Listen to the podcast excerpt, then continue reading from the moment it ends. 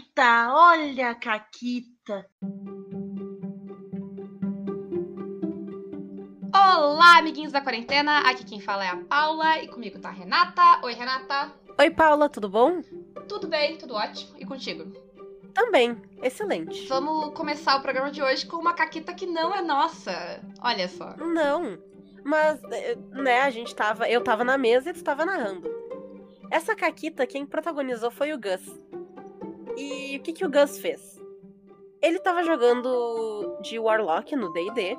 E eventualmente ele pegou a magia Blight, que eu nem sei como é que ela é em português. Mas ela dá uma caralhada de dano necrótico, é isso que ela faz. Isso, é, é- é- essa é, é é a descrição técnica e acadêmica da, de Blight. Isso, é, é o- é o que diz. Quando tu entra no Compendium, ele fala ali, caralhada de dano necrótico. Se tu for, se tu for ah, uma árvore ou algo do tipo, é uma super caralhada de dano necrótico. Isso. Eu imaginei vários caralhinhos necróticos, assim, batendo na árvore, e agora vocês também. Renata tinha que amaldiçoar todo mundo. De nada.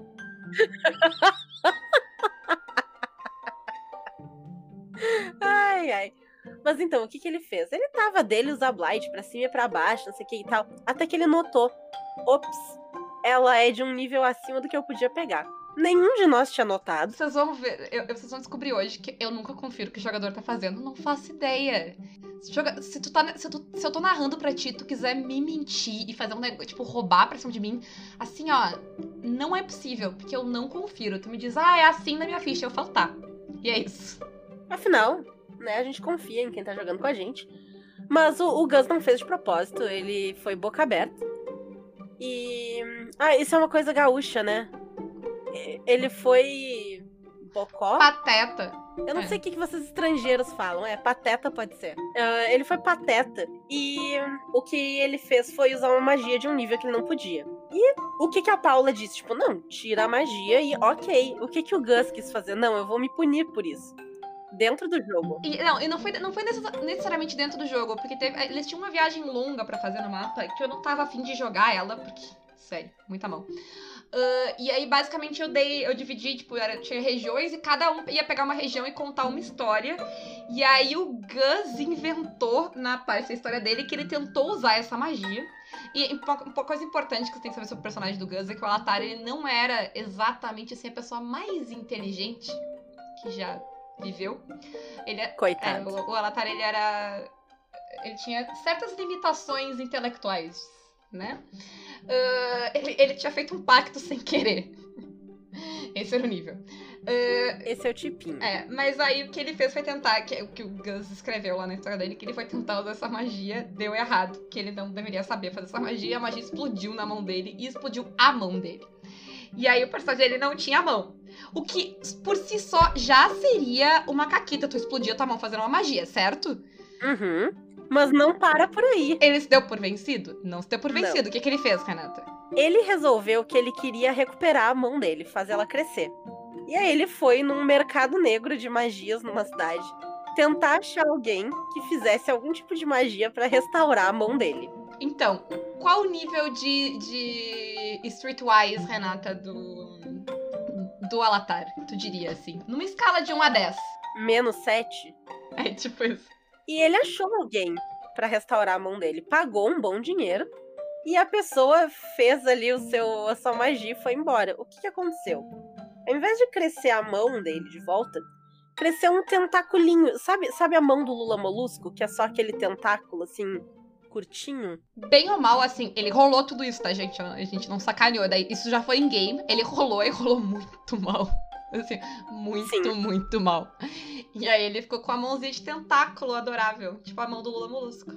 E essa foi a incrível caquita do Gus. Parabéns.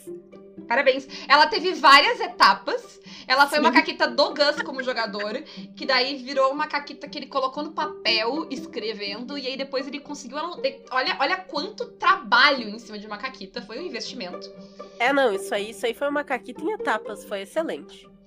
É, e o que a gente vai falar hoje, né, é um pouquinho sobre como a gente lê esses temas. Né? Isso. Porque tudo isso começou porque o Gus leu errado. Essa é a verdade. Ele né? não prestou atenção, ele leu o nível da magia errado. E por isso que, ela, que aconteceu essa caquita toda. E eu já vou começar a ferrar com a pauta agora, porque isso a gente colocou no final, mas eu vou dizer no começo. Que assim, não importa quantas vezes tu leia e preste atenção e vá atrás. A primeira vez que tu joga um sistema, todo mundo faz merda. Todo mundo faz merda. Às vezes a vigésima vez que tu joga o sistema, tu ainda faz merda e é o sistema. É muita coisa para lembrar. Mas assim, especialmente a primeira vez, ó, é, é uhum. comum, comum que se invente sistemas novos, né? E não é para ninguém se sentir culpado por isso. Porque assim, vocês abrem qualquer livro de RPG e uma, um grande número desses livros vai ter 400 páginas, 600 páginas, 300 páginas. Gente, é uma porrada de coisa para ler. E se tu não tá acostumado com aquele sistema específico, com aquelas mecânicas, é trabalho em dobro, porque não só tu tem que ler um monte de coisa, tu tem que te familiarizar com um monte de conceitos diferentes, com diversas mecânicas que tu não estava esperando. Então, é um trabalho muito maior, né, do que só ir lá e jogar um negócio que tu já conhece, afinal tu já tá acostumado. É. E assim, nunca em toda. E eu já li muito livro de, tipo, de RPG na minha vida. Não tantos quanto gostaria, muito menos do que eu gostaria. Uh, mas nunca, mas assim, nunca, zero vezes, eu li um livro inteiro. Aliás, assim, ó, deve dar para contar os que eu li 50% do livro. Sabe? Do, principalmente dos que são gigantes, que tem, tipo, de tudo naquilo ali. Que a verdade é que tu não precisa. Ele é, ele é um livro de consulta. Sim. Porque assim, dependendo do teu intuito quando tu vai jogar, tu não precisa ler, por exemplo, as partes de cenários. Tu vai fazer um cenário completamente homebrew. Ou tu não precisa ler a parte do mestre se tu só vai jogar aquele sistema a princípio. Né? Então, é ok ler um, um livro de RPG em partes e assim eu já li vários livros, eu não vou dizer inteiros, mas assim, sei lá, 90% do livro eu li em partes. Então, primeiro eu li a parte do jogador, depois eu li a parte do mestre, depois eu li não sei o que no bestiário, aí eu li não sei o que, sei lá onde. Então eu fui lendo ele assim, em etapas, né? Um pouquinho de cada vez. É, tu vai lendo conforme a necessidade, né? Isso. Uh, e aí, a gente quer falar um pouquinho sobre como a gente lê e o que, que a gente acha que é legal uh, e que vai ajudar a ler.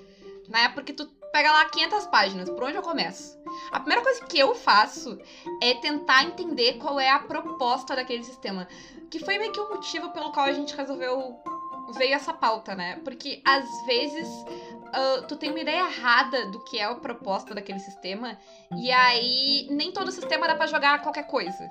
É. E aí é, eu acho importante, se tu vai começar uma mesa daquele sistema, tu entender, tipo, né, o que que, o que que ele vai trazer. Eu, a primeira coisa que eu olho é, tipo, ah, o que que esse sistema vai me dar? É. Né? Nem que seja que eu vá ler reviews das pessoas, às vezes não preciso nem ler o sistema, eu vou ler o que as pessoas estão falando dele. Porque tem muito sistema para ler, pouco tempo de vida, né? E eu, eu, eu vou te confessar, assim, que eu não me interesso tanto, às vezes, por sistema que, sei lá, vai me trazer coisas muito parecidas com sistemas que eu já jogo. Uh, eu faz muito tempo que eu não leio absolutamente nada de, de fantasia medieval. Porque eu já joguei muita coisa de fantasia medieval e eu eu não tenho mais ideias, não tenho mais coisas que eu quero fazer com fantasia, fantasia, de, com fantasia medieval por agora. Então, não, tipo, sei lá, eu não li o, o, o Pathfinder ainda, por exemplo. Porque não, não me interessou. Não sentar e ler, tipo, uma quantidade absurda de regras, sabe? Para jogar meio que uma coisa que eu já joguei muita coisa parecida. Então, para mim, o é, é importante de tentar ver qual é do sistema, né? E o que, que ele vai te permitir é por duas coisas. Um, pra ver se eu quero, para não, sei lá, ler 300 páginas pra descobrir, tipo, bah, eu odeio esse sistema, não quero jogar isso. Uh, e dois, pra, tipo, quando tu for jogar, tu ter uma noção do que, que dá para fazer, né? A gente comentou quando a gente tava fazendo a pauta que, sei lá, tu querer fazer um negócio altamente. Que, sei lá, que as pessoas são fodidas e estão ali passando trabalho. Uh, tu não vai jogar Sétimo Mar nem Dungeon World. Agora, se tu quer fazer uma coisa que as pessoas vão, tipo, sei lá, sacar uma arma e peitar Cthulhu, nem o rastro, nem o chamado são exatamente o que tu tá procurando, certo? Exato. Já eu, quando vou ler um sistema, a primeira coisa que eu faço é que eu pulo a parte do o que é RPG. Ah, sim. É. Ela é uma parte importante do livro, eu entendo porque que ela tá ali, mas eu não preciso mais ler ela, né? Afinal, eu já sei.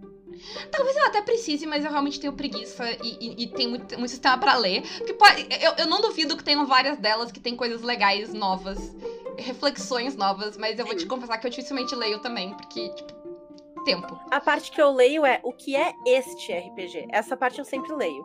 Porque é aquilo que a Paula falou, a gente tem que entender que tipo de aventura que eu posso ter nesse sistema. Eu lembro quando eu fui ler o Vampiro, quinta edição, que eu fui atrás de exemplos de jogo e tal, porque eu queria entender que tipo de aventura que eu vou montar. Porque eu ia narrar, eu nunca tinha jogado. Então eu queria ter uma noção de, ok, que histórias que se encaixam com essas mecânicas, com essas habilidades, porque contar uma história, tecnicamente falando, tu pode contar em qualquer sistema. Mas ter o resultado esperado, aí vai depender do sistema que tu tá jogando, combinado com o tipo de história que tu quer contar, né? Que nem a Paula tava comentando. Não adianta tu pegar e, ah, eu sei muito do D&D, então eu vou pegar o sistema do D&D e eu quero jogar um negócio onde o foco tá nas relações entre as personagens.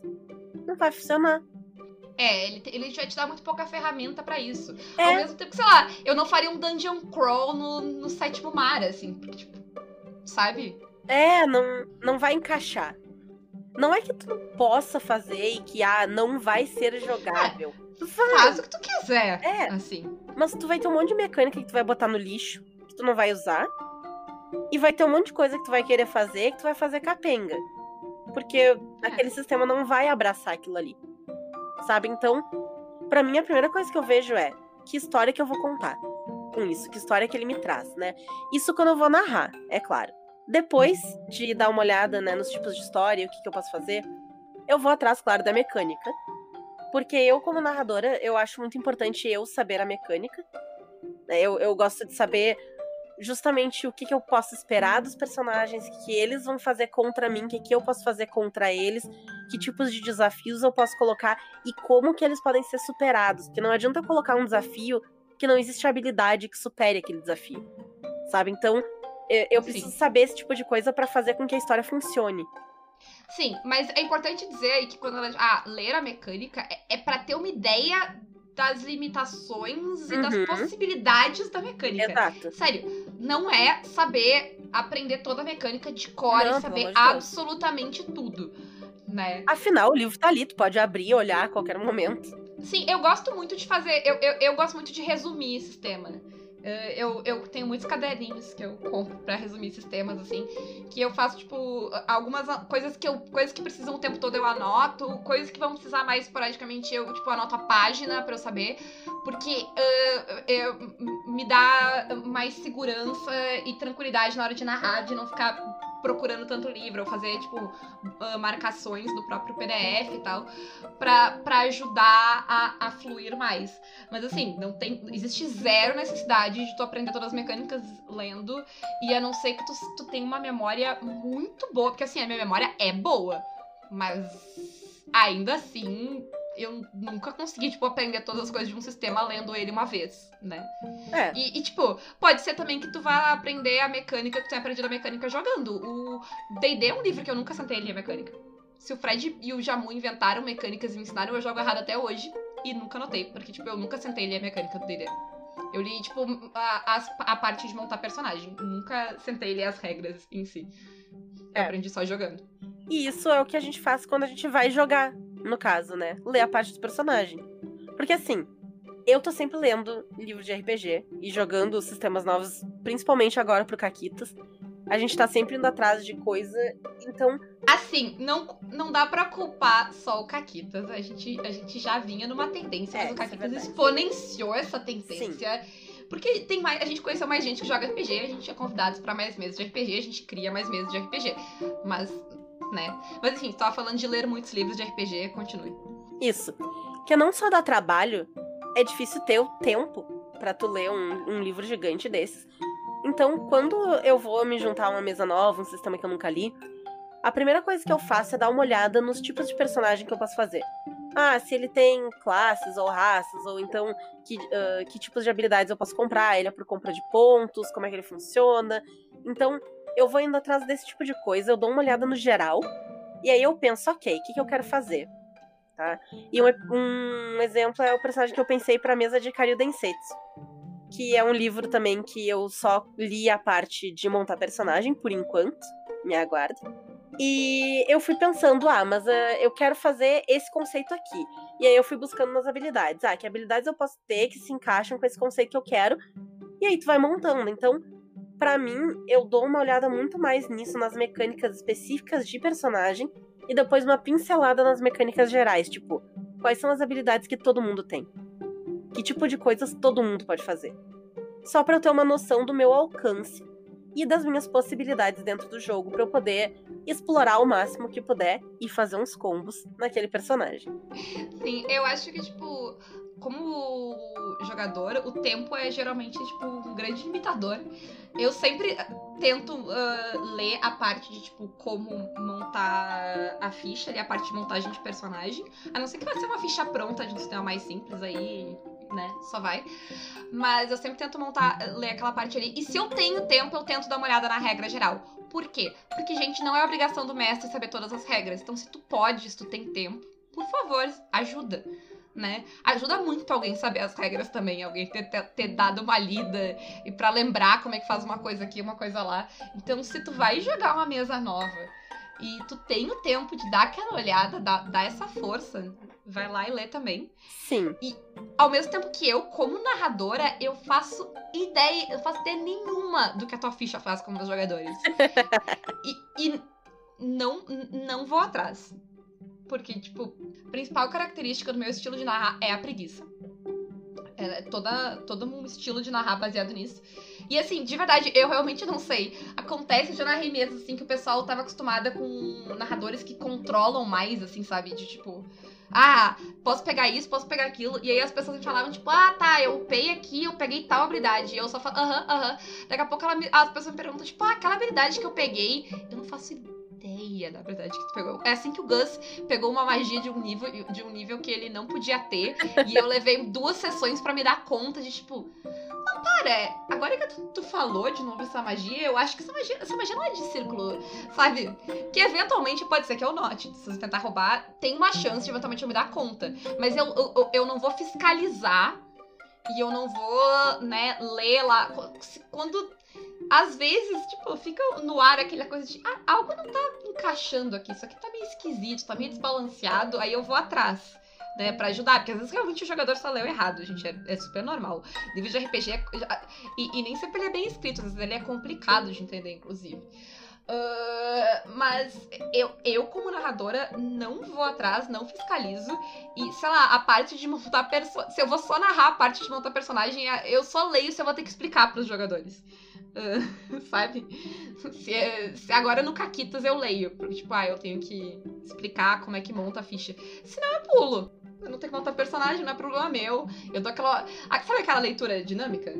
Ah, tá, tá, tá, tá, tá, tá, tal aqui. Porque é aquela coisa, né? Narrador não é obrigado a saber todas essas regras. Sim. Uh, uhum. Né? Então, por favor, cada um sabe a sua ficha.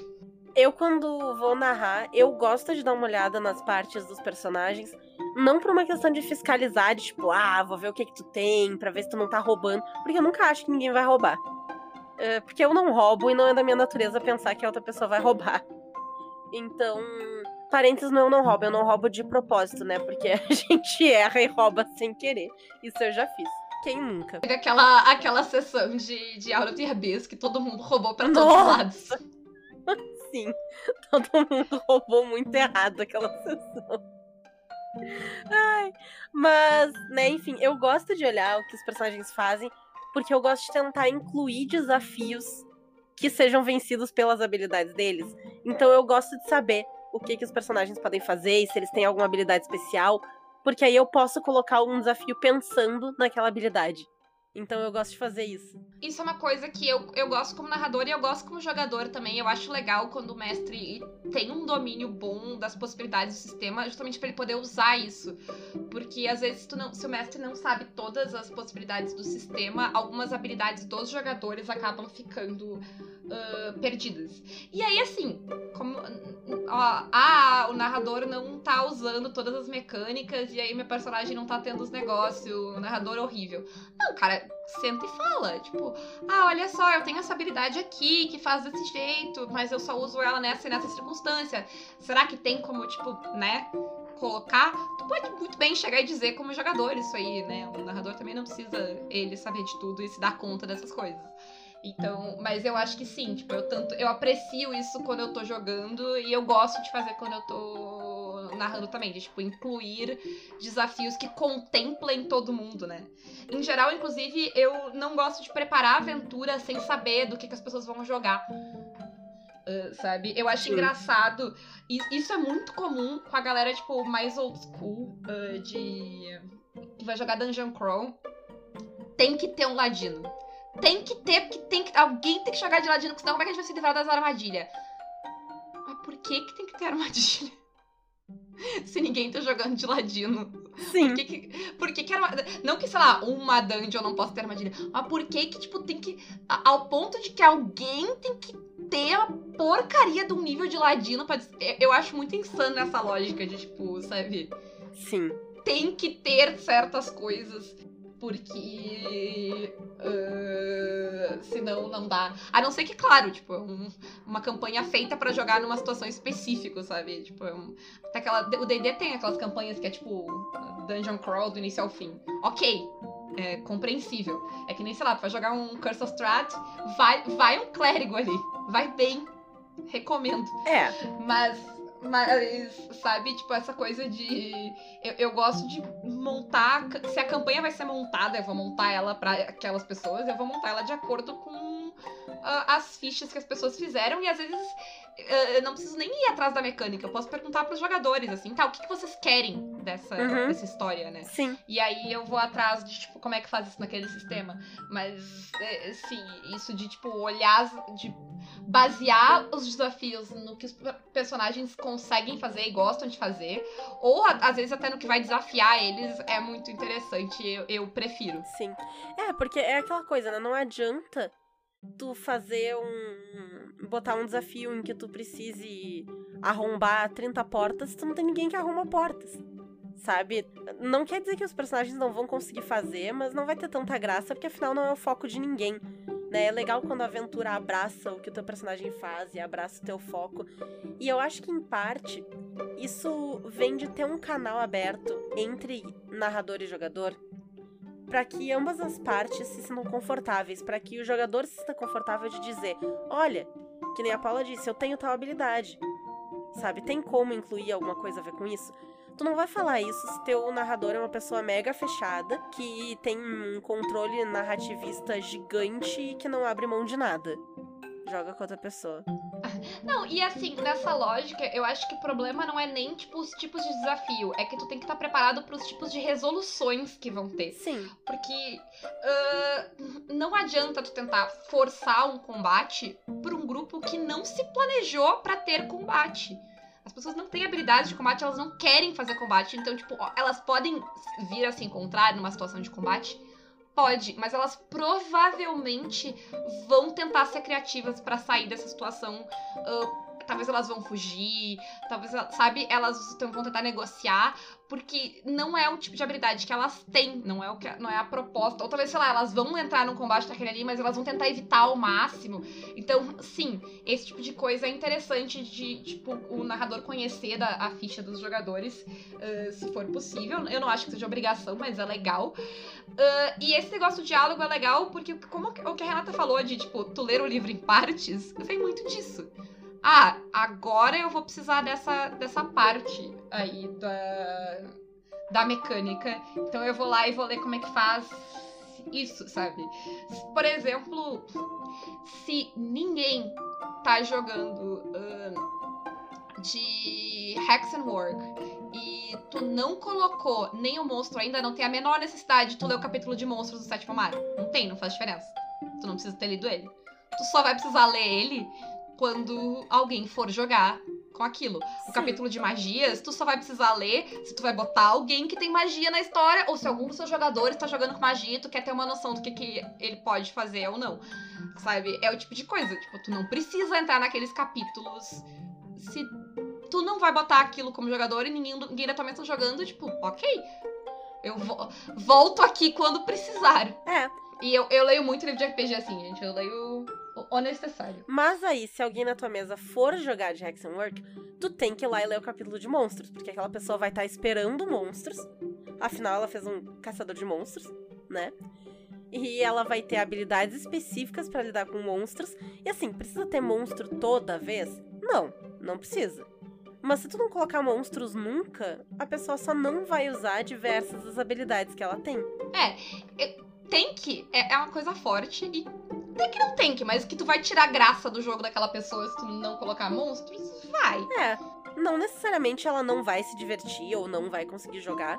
Claro que vai, né? Não é, não é só de matar monstros que vivem um Hexenwork, mas em parte é, né? Então é legal que tenha sim os tipos de desafio, obstáculos e elementos narrativos que conversem com as coisas que tem nas fichas dos jogadores.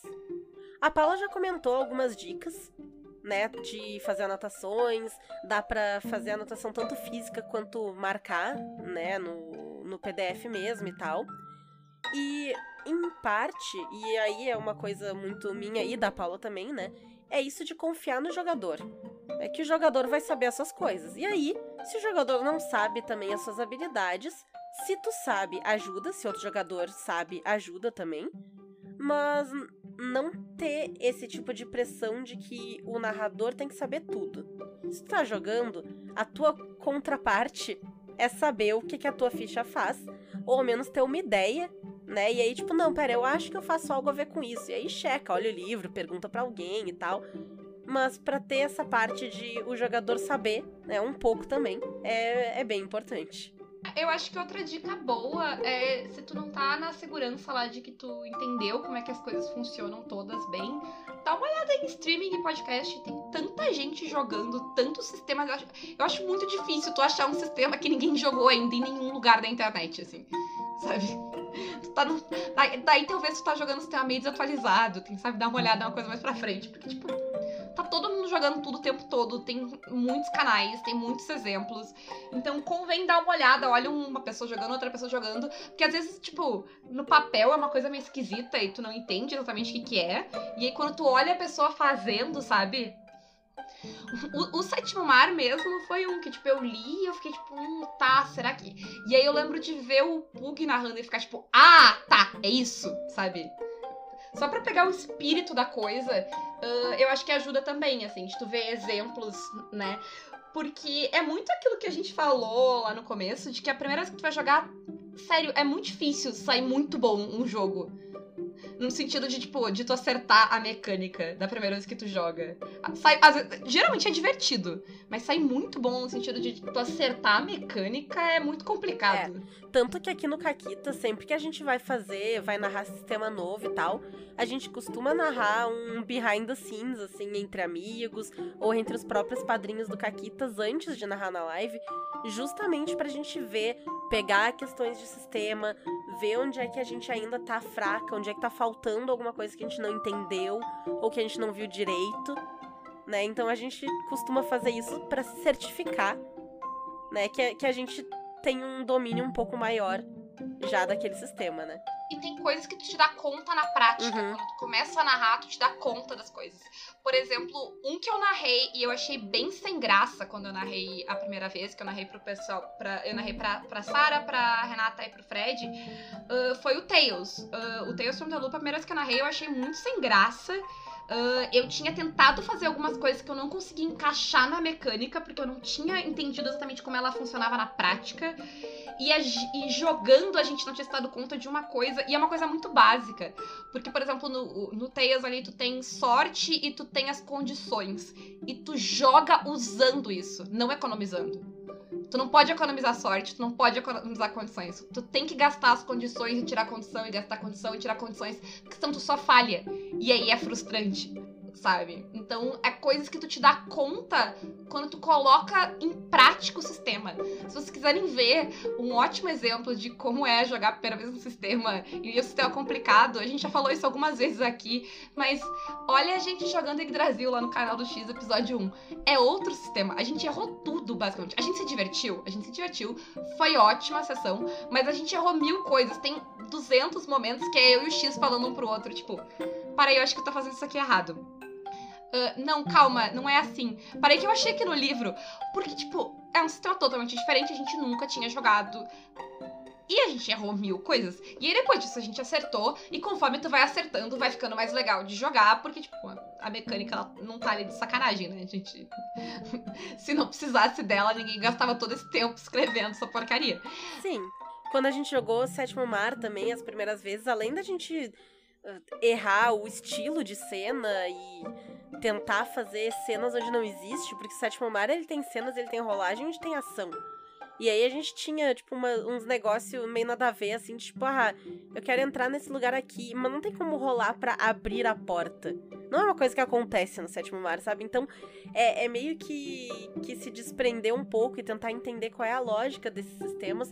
O próprio Dungeon World também, primeiras vezes que a gente jogou, a gente criou um monte de coisa e pensamos em mapa e não sei o quê. Que mapa, cacete? Pra quê? Pode jogar Dungeon World com mapa? Pode, claro, fica à vontade. Funciona e é legal também. Mas tu não precisa, porque tu meio que vai criando e assim, metade daquele mapa tu vai jogar fora, que vai acontecer uma merda tu vai parar na puta que pariu. É, é, é meio que assim que o Dungeon World vai, sabe?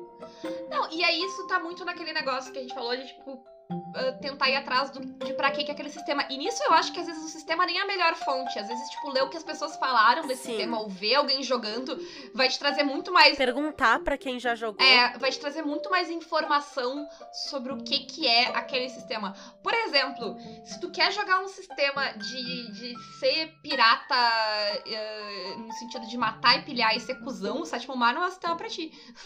Sabe? É. Porque tem que ser heróico, né? Não, não fecha. É, ele é muito mais capa-espada do que, tipo, no sentido de matar e pilhar e pirataria. Aliás, se tu quer matar e pilhar, pensa um pouco também, assim, na vida. eu fui. Esses tempos eu fui jogar o Monster Hearts 2. E aí, ninguém teve tempo de ler muito, assim, né, o sistema, e eu saí meio confusa. E aí eu fui atrás da Naomi, que eu sei que entende de Monster Hearts. E aí eu perguntei para ela, tipo, tá, me explica que tipo de aventura que eu jogo nesse sistema. Porque eu tentei fazer certas coisas, eu queria fazer certas coisas e eu descobri que não existe mecânica para isso. E aí eu não entendi como é que eu faço. E aí ela me falou da experiência dela jogando e aí sim que eu entendi para que que se usa esse sistema, sabe? Mas é, é bem isso, assim, só de ler ele do jeito que eu consegui ler, porque eu não consegui ler ele inteiro, né? Eu li bem por cima também. Eu não tinha conseguido sacar. E aí eu precisei da Naomi incrível, maravilhosa rainha para me dizer. Porque, né, a Naomi tá sempre certa, ela sempre tem razão e ela é magnífica. Mal posso esperar pra ela ouvir esse programa. Não, e tipo, às vezes larga uma pergunta até, assim, no. Ah, larga aberta no Twitter, né? também não, não azucrina as pessoas. Eu nunca me importo de responder isso, mas às vezes as pessoas incomodam e, tipo, ninguém tem obrigação de responder vocês, assim. Então, não vou dizer, tipo, saiam perguntando para as pessoas, porque pode ser que elas não, tenham, não estejam com saco de responder, mas pro Caquitas pode, pra conta do Caquitas pode perguntar. Eu quero fazer tal coisa, o que, que eu posso usar, sabe? Que sistema, eu quero essa, esse tipo de história. Que sistema que eu dá pra eu usar? Que as pessoas vão te ajudar. Tipo, joga essa pergunta aberta uh, e mais cedo ou mais tarde alguém responde ali, uh, né? E. Só não joga essa pergunta no Facebook, tá? Porque aí as pessoas vão te dizer, joga DD. GURPS, GURPS. não jogue nenhuma pergunta em grupos do Facebook. Essa é a primeira regra. A primeira regra do RPG é não entre em grupos do Facebook do RPG. Ai, ai. Se tu, aliás, aliás, a dica é, se tu está num grupo do Facebook de RPG, tipo, desses grupos padrões, e tu tá se sentindo confortável lá dentro, reveja, reveja a sua vida agora. Para tudo e reflete porque, assim, 90% de chance de ter alguma coisa errada aí. A não ser que, tipo, seja um, algum grupo milagroso, mágico, que eu não conheço nenhum. Grupo bom e saudável. Uh, mas esses grupos tipo de RPG geral, sabe, assim, no Facebook, se, tu, tá- se tá tudo bem contigo lá, pense. Pense. Se uma vez por semana tu não tem vontade de pegar algum comentário daquele grupo e tacar na parede, assim, tá complicado. Ah, mas dito isso, né, vamos encerrar? Vamos, vamos encerrando. Pessoal, quem quiser apoiar a gente, vocês já sabem, apoia-se PicPay ou Padrim. E a gente aceita também transferência direta, na verdade. Então, quem não tem nenhum desses e ainda assim quer apoiar o Caquitas, vem conversar com a gente, a gente dá um jeito, a gente vê como é que funciona, questão dos apoios e tal. Quem não puder nos apoiar por esses meios, a gente tem lojas parceiras, tem a Representarte Design com plaquinhas bordados, e tem a editora Chá, com livros, antologias e eles estão agora com financiamento coletivo de Lilith e a Joana, que vale a pena dar uma olhada. Isso, no mais, a Renata segue jogando nas quartas lobisomem, certo? Que o Isso. Kate vai dar uma paradinha. Aham. Eu sigo jogando quintas ah, lá no Mestre X Mad Max. E eu vou jogar dia 20, eu vou jogar Tordesilhas lá no Jogos Imaginário. E no dia 25, no Pausa pro Café, eu vou jogar uma mesa de Conan. As duas vão ser one shots. Ah, e é isso. Eu tô agora no, nos Jogos Imaginários com Karyu Densetsu. E também, dia 28, vai ter o evento da Sagen, que a gente vai estar narrando. Eu vou narrar o meu hack de God Save the Queen das Super Espiãs. Não vai ser a mesma aventura que eu narrei antes, então mesmo quem já jogou pode jogar, pode se inscrever. Essa Renata é muito. ah, fica inventando aventuras. Eu vou narrar provavelmente a mesma aventura de, de Tales que já está pronta. Ah, e se tudo der certo, vai ser uma mesa pra ah, ah, jovens de 12 a 16 anos. Ainda vamos confirmar isso. Mas fiquem atentos nas redes sociais do Caquitas que a gente avisa tudo lá direitinho. Sim! E beijinhos! E é isso aí. Beijos, até!